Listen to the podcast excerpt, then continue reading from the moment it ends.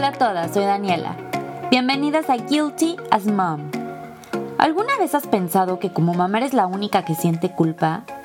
Aquí vas a escuchar que la culpa que has llegado a sentir la sentimos muchas y que lo que te pasa a ti nos pasa a todas. La principal regla es no juzgar. Disfruten de nuestras pláticas entre mamás auténticas, en donde el propósito es quedar libre de culpa, empoderarnos y fomentar la maternidad libre de estereotipos. Hola a todas, bienvenidas a esta segunda temporada de Guilty as Mom.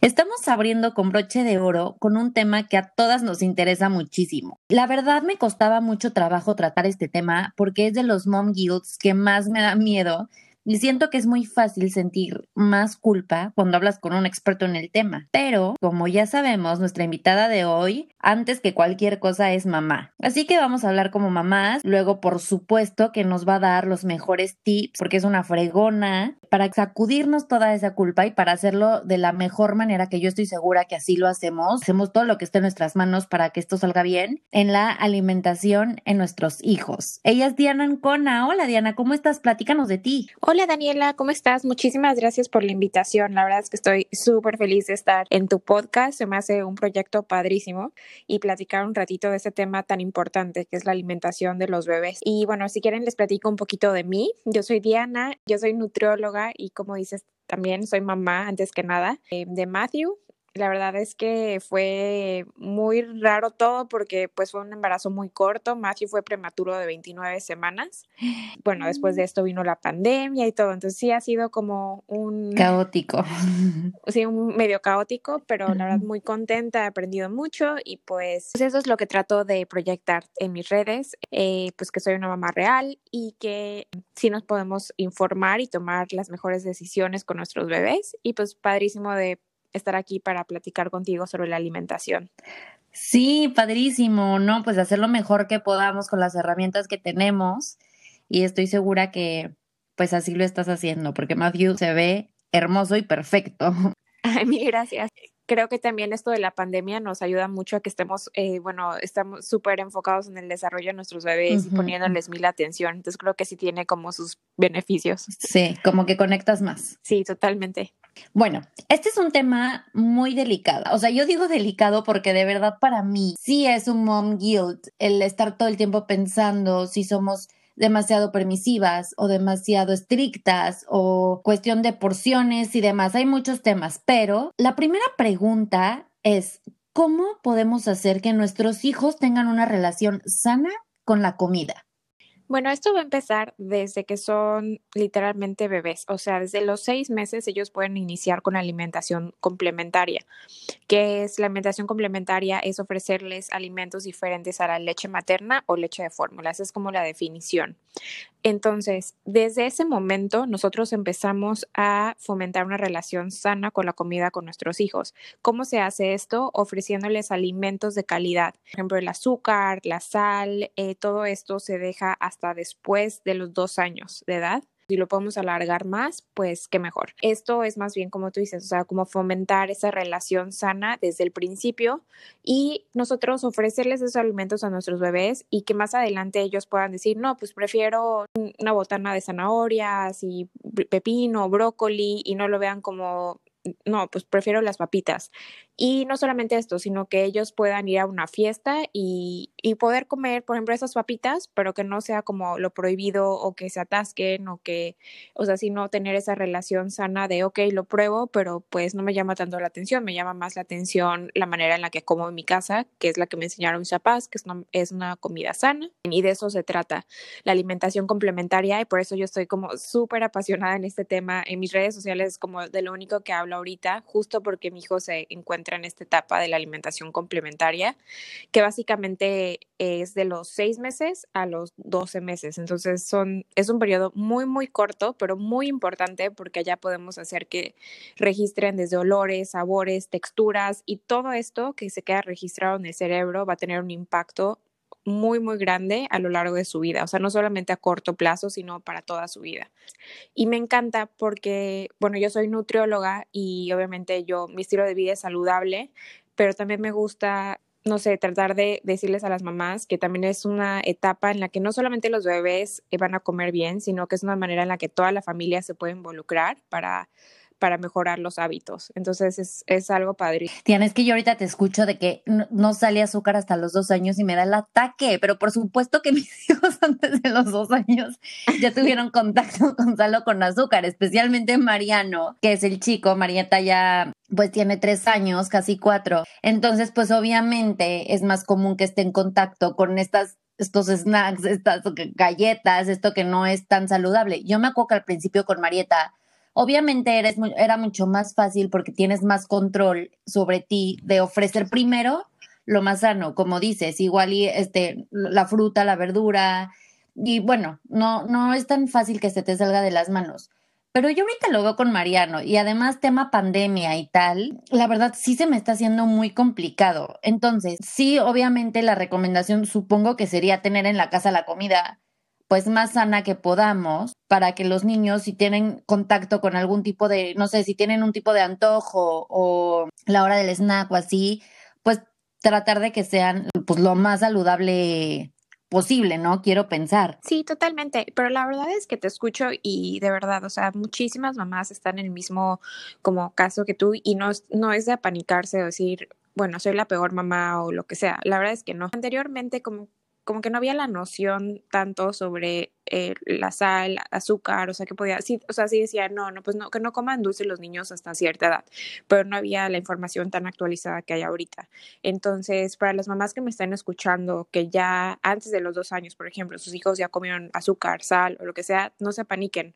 Todavía hay forma de poder este, moldear este paladar de nuestros bebés, ofrecerles cosas deliciosas, porque yo soy la primera en amar la comida, soy la foodie más grande, o sea, yo amo los postres tengo el paladar súper dulce, entonces entiendo perfectamente, porque pues también a mí, o sea, yo fui una bebé que me dieron sal y azúcar también, entonces entiendo perfectamente y no todo es como, bueno, ya no hay nada que hacer. Yo creo que al contrario, o sea, por ejemplo, si ya conocen como los gustos de tu bebé, puedes ofrecerles, hay muchas, muchos tips que pueden hacer, por ejemplo, en lugar de, de ofrecerles, si están acostumbrados los, los niños a comer su helado el fin de semana con mucho azúcar, se lo puedes hacer en, tu, en su casa con dátiles, por ejemplo, o con plátano y va a tener el mismo dulzor y ellos ni cuenta se van a dar y es, y es, y, y no solamente es que no se den cuenta, sino que es decirles, mira, en lugar de azúcar le puse el plátano y ve qué rico sabe, o sea, hacerles como conscientes que, que pues hay estas opciones saludables que van a saber igual de ricas o mucho más saludables, digamos. Ok, entonces no solo el engaño de que mm, ahí le voy a poner plátano para que le sepa dulcecito, pero no le voy a decir para que no se enoje, por ejemplo. Pueden dejar que coman, no sabes de cuenta, les hacen unas galletas deliciosas, digamos, de avena, pasas y dátiles, ¿no? Y ellos se los van a comer felices porque te aseguro que les van a encantar, o sea, y ya después que lo comió y te gustó, ay, me encantó, ay, pues te, te digo cómo las hice, ¿quieres, ¿quieres que lo hagamos la próxima vez juntos? O sea, involucrarlos también en esto y que no digan, ay, guacala, eh, dátiles o, ¿sabes? O sea, que involucrarlos en esta, en esta parte de la cocina, que es padrísimo para ellos, y que ellos eh, toquen los, los ingredientes, que no que no digan, ay, no me gusta porque es este, una fruta. ¿Hasta dónde debe de llegar nuestra necedad, nuestro impulso por quererles dar algo que a lo mejor no les gustó una vez, no les gustó dos, no les gustó tres, cuando ya tiramos la toalla? Por ejemplo, en mi caso, Mariano, el huevo, ni duro, ni tibio, ni revuelto, ni estrellado, de plano, no hay forma y ni el, ni atún, por ejemplo, el pescado, hijo, contadas veces, o sea, tienen cantidad, no tengo problema, al contrario, que ahorita quiero también tocar ese tema de la cantidad de comida. Pero en cuanto a gusto, ¿qué podemos hacer? O sea, ¿cómo sabemos realmente que no es el gusto de nuestro hijo, de nuestro bebé, del adolescente, del niño, de lo que sea? y hasta qué punto debemos de pues obligar o cómo introducir o cómo decirles o cómo ofrecerlo, ¿qué hacemos? Sí, la verdad es que está excelente esta pregunta y, y no, bueno, lo primero es no obligarlos porque obviamente vamos a crear más resistencia tanto en un niño como, bueno, peor un adolescente eso sí es una regla, mayor exposición, eh, poco a poco les va a gustar. Y sí, o sea, sí, sí podemos ser muy, muy creativas en la cocina. O sea, yo de verdad digo, a veces, ¿cómo se le ocurre? O sea, yo sigo muchísimas cuentas en Instagram de recetas de comida, ¿no? Porque me encanta. Y es esto, igual buscar eh, diferentes formas, diferentes texturas. A lo, a lo mejor tú me dices, tú me dices, Mariano no me acepta para nada el huevo o el atún presentarle de diferentes, y eh, sobre todo que les vea a ustedes también como familia disfrutarlo. Eh, pueden ser en algunas tortitas con un ingrediente que sea seguro para él. Por ejemplo, no sé qué alimento sea su favorito. Incluso puede ser unos, o sea, hacerle unos hot cakes que sean deliciosos, que lleven plátano, lleven huevo y a lo mejor les puedes poner unas, unas chispas de chocolate amargo y se los va a comer feliz. Ah, sí. mira, lo hicimos con huevo. Sí, el huevo sí se lo come. En el hot cake así de avena con plátano y en el pan francés. así se lo meto a su dieta.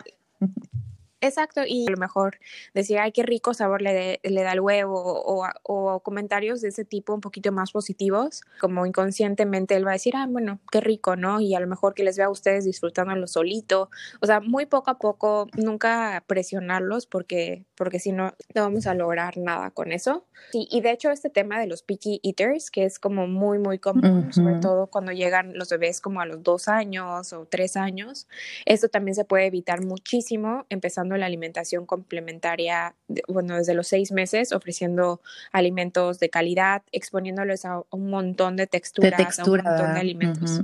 Por eso digo que las mamás que, me escuchan que tienen bebés más pequeños, esto pueden hacer para pues para evitar un poquito esto, ¿no? O sea, de los de los picky eaters. Oye, y a ver, dime qué onda con las cantidades y porciones, porque Mariano, Mariano tiene un año y así del tamañito, hijo, podría comerse la alacena en un día, podría comerse la caja de berries en, en, una sentada, este, dos plátanos, está cañón, o sea, como, como su cuerpecito puede guardar tanta comida, a mí me impresiona, o sea, luego Marieta que tiene tres años deja algo y Mariano se lo termina comiendo. ¿Cómo sabemos hasta qué punto, también para los grandes, o sea, hasta qué punto comer, cuando de verdad es no tengo hambre o cuando es me quiero ir a jugar? Este, cómo saber más o menos qué porción servirle en, el plato. Sí, o sea, en el tema de las porciones, esto totalmente tiene, el requerimiento de energía de un bebé, de un niño, de un adulto es eh, personal, entonces no podemos decir, este, no sé, Mariano va a necesitar tanto, ¿no? O sea, eso sí se tiene que ver en una consulta pero eh, ahorita está muy de moda y a mí me parece genial, o hay muchos estudios que respaldan esta información de la alimentación perceptiva y esto quiere decir que un niño o un bebé ellos van a decidir, decidir cuánto alimento comer. Ellos, eh, y esto les va a ayudar muchísimo para que ellos vayan desarrollando sus señales de hambre y saciedad, o sea, la señal que llega al cerebro que te dice ya me llené o quiero más todo esto se ha visto de la alimentación perceptiva, se ha visto que eh, también tiene, disminuye el riesgo significativamente de enfermedades cardiovasculares, crónico-degenerativas, sobrepeso, obesidad en un futuro. Entonces, eh, tiene muchísimas ventajas. Eh, ¿Qué podemos hacer? Obviamente, nosotros como papás, comprar alimentos de buena calidad en la casa. O sea, si tenemos en la alacena cosas ricas, que no tenemos alimentos tan procesados, etcétera, pues el, el, bebé o el niño que elija cuánto comer. O sea, nosotros le vamos a presentar en la mesa y ellos van a elegir cuánto. Así, si tu bebé se, va a comer esta caja de berries, pues bueno, se las comió, no importa. Eh, poco a poco ellos van a ir eh, em, desarrollando esta señal de hambre y saciedad para saber cuánto ya es suficiente.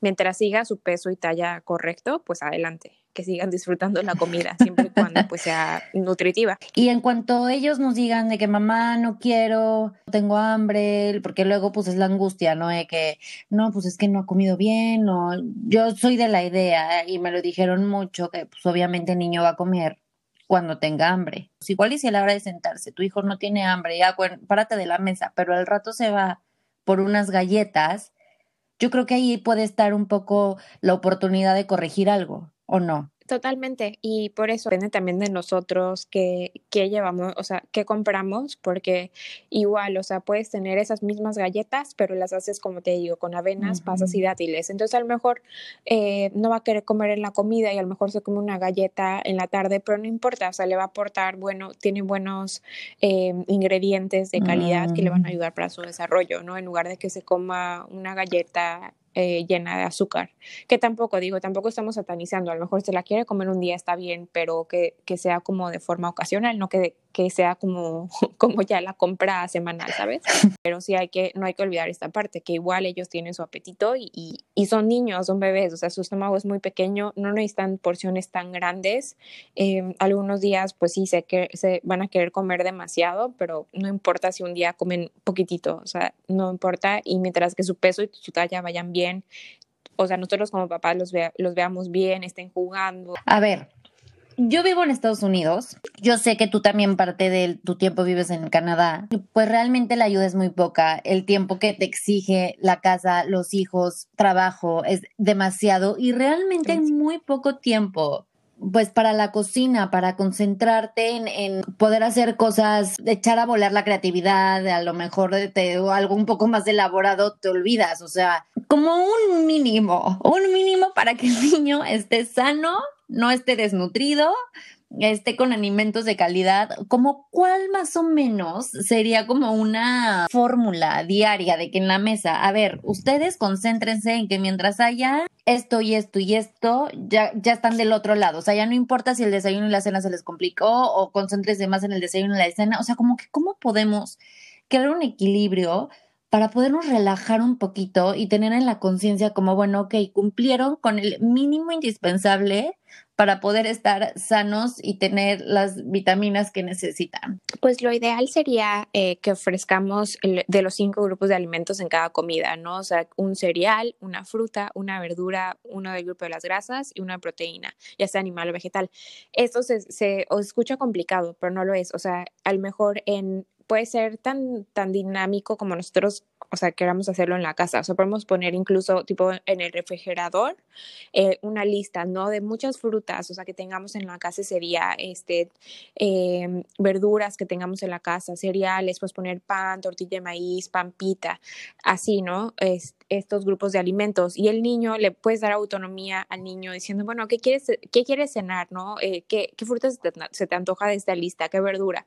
Y así, eh, y en cada comida. Y entonces tú puedes empezar a hacer como opciones prácticas. Por ejemplo, no eh, un desayuno súper fácil puede ser su, su vasito de leche con, eh, con un poquito de fresas y, endulzado con dátiles, por ejemplo, y su huevo revuelto con eh, champiñones y un pedacito de pan. O sea, puede ser muy rico y muy fácil en cantidades pequeñas y son cosas que te toman menos de 10 minutos hacer. Y yo lo que siempre digo es que ayuda muchísimo, sobre todo en países, como dices, que no tenemos ayuda, es hacer lo del meal prepping, que pues es básicamente prepararnos para la semana eh, como papás, ¿no? O sea, vamos al súper, eh, compramos frutas, verduras, desinfectamos al llegar y cortamos, por ejemplo, si compramos, este, no sé, piña, este, naranjas, eh, tenemos toppers de ya fruta cortadita, porque a un niño eh, si abre el refri se le va a antojar más, no sé si ve la fruta ahí cortadita, cortadita en un vasito, en un topper que él partir, etcétera. Y también nosotros como papás con el día a día y que estamos medio ocupados, pues sí, no, no, a veces hasta se nos olvida que tenemos frutas en, la, en el refri. Entonces, este tipo de tips ayudan mucho para tener ya a la mano las cosas, ser prácticos y al momento poder hacer este, eh, ideas y preparaciones al momento. Más organización. Sí, totalmente. Oye, otro tema que también es mi coco, porque así soy yo. O sea, yo me apapacho con comida, me estoy enojada y como, estoy feliz y como, estoy triste y desdichada y como. Y entonces, pues porque me siento mal, voy a pasar por una hamburguesa y porque todo está bien, voy por unas alitas y porque así, o sea, mis emociones están súper conectadas a la comida. Yo sé que es algo que trabajar, yo creo que yo sé que es algo que está mal. No es un patrón para nada que quisiera repetir, pero sí me he cachado muchas veces el de que, ay, se pegó, empezó a llorar, no, ¿qué quieres? A ver, vamos por un helado. Te estás acurrucada con ella viendo una película, bueno, ok, puedes comer lo que quieras y entonces te estés los muffins y te, o sea, palomitas, ya sabes, o sea, como que siempre está este apapacho alrededor de la comida. Yo sé que esto es de los errores más grandes que podemos cometer. ¿Cómo se puede prevenir o qué alternativas podemos tener? Y fíjate que no es un error, o sea, yo creo que la comida es de lo más rico que tenemos. Como nutrióloga, o sea, te diría, o sea, ¿qué nutrióloga sería si te dijera que no me gusta comer? O sea, yo también, o sea, soy la primera en, en algún cumpleaños irme por mi comida mexicana favorita. Y está bien, o sea, de eso se trata, de no sentirnos como culpables o no es como premiarnos por cada cosa que hagamos con comida, sino también, eh, y bueno, y sí, y sí, sí, se vale, la verdad, pero pues podemos tener, como te digo, las opciones más, más saludables Ahorita tenemos la ventaja que aunque seamos como súper ocupados y vivamos en países que no hay tanta ayuda, siempre van a haber opciones súper ricas, saludables, más en Estados Unidos, Canadá. Entonces, tener este tipo de, de alimentos en la casa, igual pueden ser unos muffins deliciosos, pero a lo mejor con unos ingredientes mucho mejores que los que encontraríamos, por ejemplo, en Starbucks, ¿no? Entonces, y sí, o sea, pueden estar una película y sí, tráete el muffin, tráete las palomitas, pero pueden, pueden ser opciones más saludables. No está mal este, disfrutar con la comida. Somos sociables por naturaleza, nos encanta, eh, la comida es toda una experiencia, entonces no, no está para nada mal. Ay, qué tranquilidad. Porque si yo decía, no, no, no, ¿qué estoy haciendo? No, para Oye, nada. Oye, y a ver, este, snacks, snacks ricos y saludables, rápidos o a veces no tan saludables. Por ejemplo, ¿qué, opinas de los goldfish que son súper populares aquí en Estados Unidos? Danoninos, Yakult, de estas papitas tipo pues, que tienen como un poco menos este, grasita, que son algunas horneadas. ¿Qué hay de todas estas, eh, de todas estas opciones? ¿Son marketing? ¿Son buenas? Algo así para agarrar rápido y irte que esté empaquetado. ¿Cuál sería nuestra mejor, nuestra mejor opción, nuestro mejor aliado? Hay muchísimas marcas, eh, sobre todo en, en, Estados Unidos. Una que me encanta es una que se llama Happy Baby, que uh -huh, también vienen, uh -huh. venden como snacks para bebés y para niños, que también son como galletitas y tienen, eh, están hechos con diferentes frutas y verduras y los ingredientes están excelentes. Ese tipo de snacks está bien. Eh, yo lo que siempre les recomiendo a las mamás es que se metan como a un pequeño tallercito o una plática con alguna nutrióloga de, no sé, de una hora, de verdad, en menos de una hora para aprender a leer las etiquetas nutrimentales. Entonces les da las herramientas a las mamás para que vayan al súper y chequen los ingredientes y se acostumbren y puedan elegir lo mejor para sus, para sus bebés. Con eso, eh, pues le vas a hacer un, un súper favor a tus hijos y también hasta a la familia.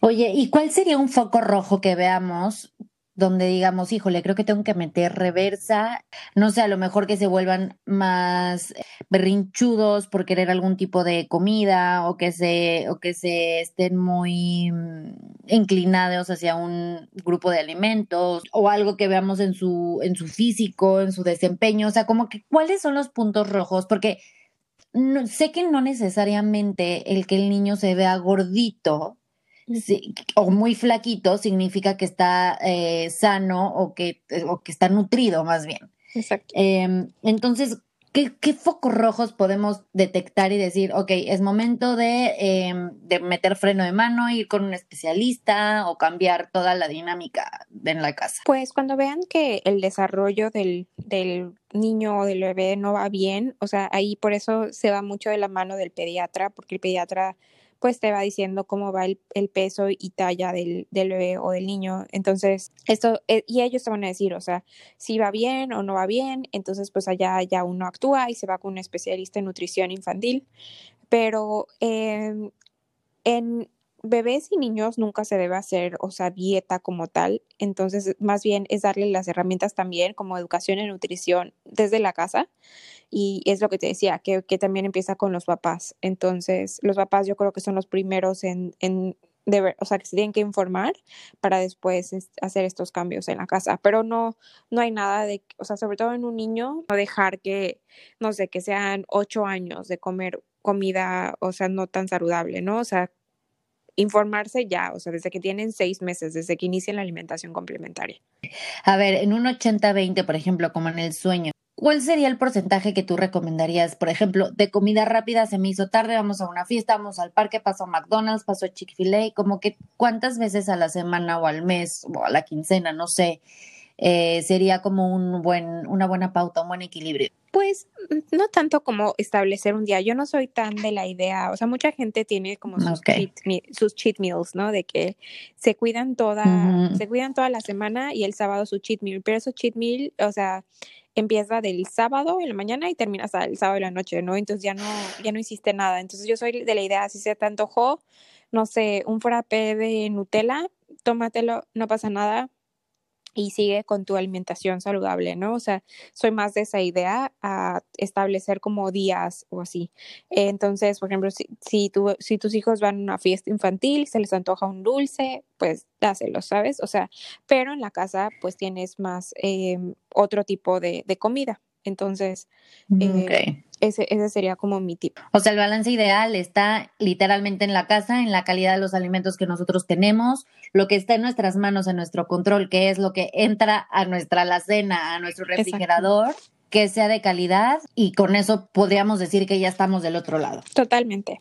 ¿Cómo podemos darle la vuelta a la culpa, Diana, en este tema? Porque yo de verdad me he topado con muchas mamás que sienten que no nutren bien a sus hijos, porque tenemos la idea también de que pues, la comida sana es el pescadito asado con verduras, la sopa de verduras, y eso todas las semanas, todo el tiempo, y de verdad hay veces que nada más o no te da, o no se te antoja, o no el tiempo. Entonces, ¿qué le podemos decir a las mamás para para que le den la vuelta a la culpa si sus hijos a lo mejor están en una etapa en la que no comen bien. Hay mamás que la pasan muy mal porque sus hijos son picky eaters y sienten que efectivamente algo hicieron ellas mal en la introducción de los alimentos. Y siento que por cultura, desde nuestras abuelitas, de que, ay, que coma, que coma, que coma, no comió, no ha comido, y así, o sea, como que siento que también es algo muy cultural. Totalmente. Entonces, ¿qué nos puedes decir para sacudirnos un poco la culpa? O sea, las mamás de niños pequeños, pues son niños pequeños, todavía hay tiempo, o sea, no es que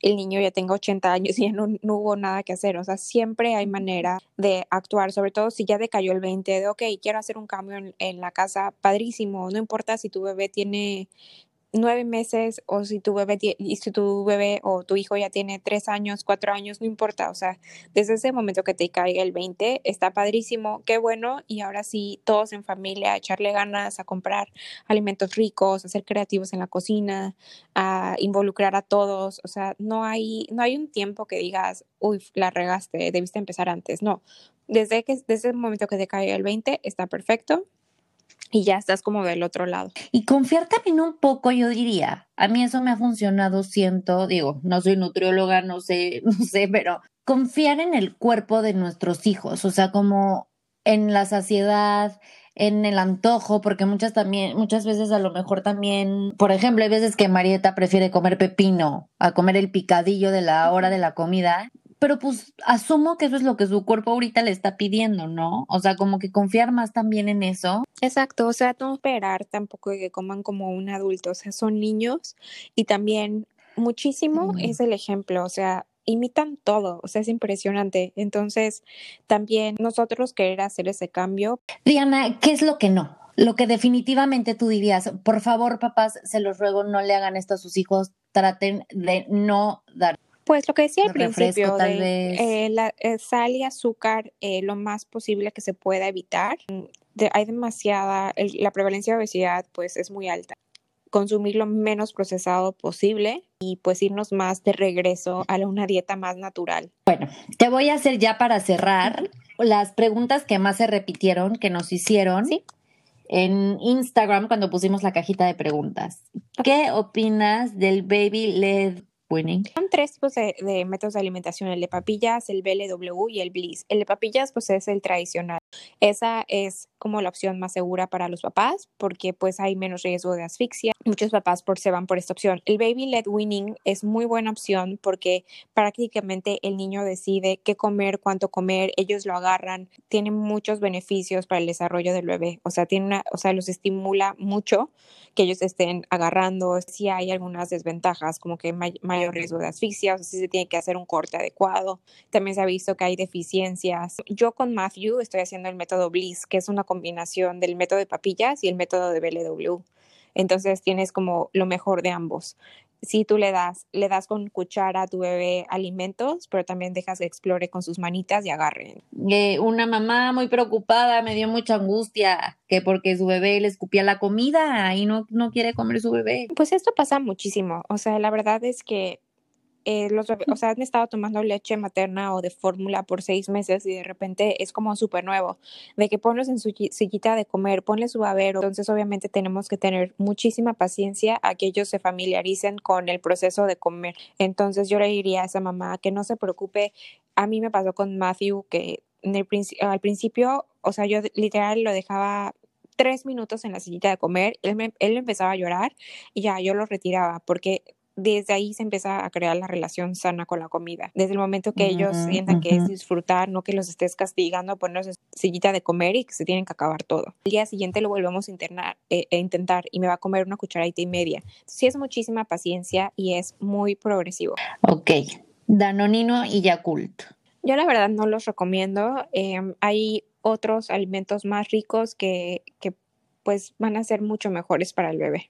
Perfecto. Diana, muchísimas gracias por la plática. Me encantó. Gracias por todos los tips, por tranquilizarnos un poco y decirnos tranquilas, hay solución, no pasa nada pues al final del día también acordarnos que algún día nosotras también estuvimos en, el lugar de los niños. Muchísimas gracias por estar aquí, gracias por tus tips. Este, nos quieres compartir tus redes sociales para que te sigan y para que vean tus recetas este, deliciosas, tus ideas, toda la creatividad que tienes en la comida. Sí, claro, pues estoy en Instagram como diana.anconawellness y pues allá la verdad es que les subo muchísima información diario a mis historias, o sea, desde cómo le estoy dando no sé, cortando los alimentos a y cómo se lo estoy ofreciendo, hasta recetas. Todos los, todos los jueves eh, publico recetas para la familia, entonces está padrísimo porque son recetas saludables, hay muchísimos postres. También tengo una sección de los martes de especialistas donde invito especialistas en salud y maternidad. Así que, bueno, se pueden, pueden encontrar demasiada información que también está guardada en mis historias destacadas.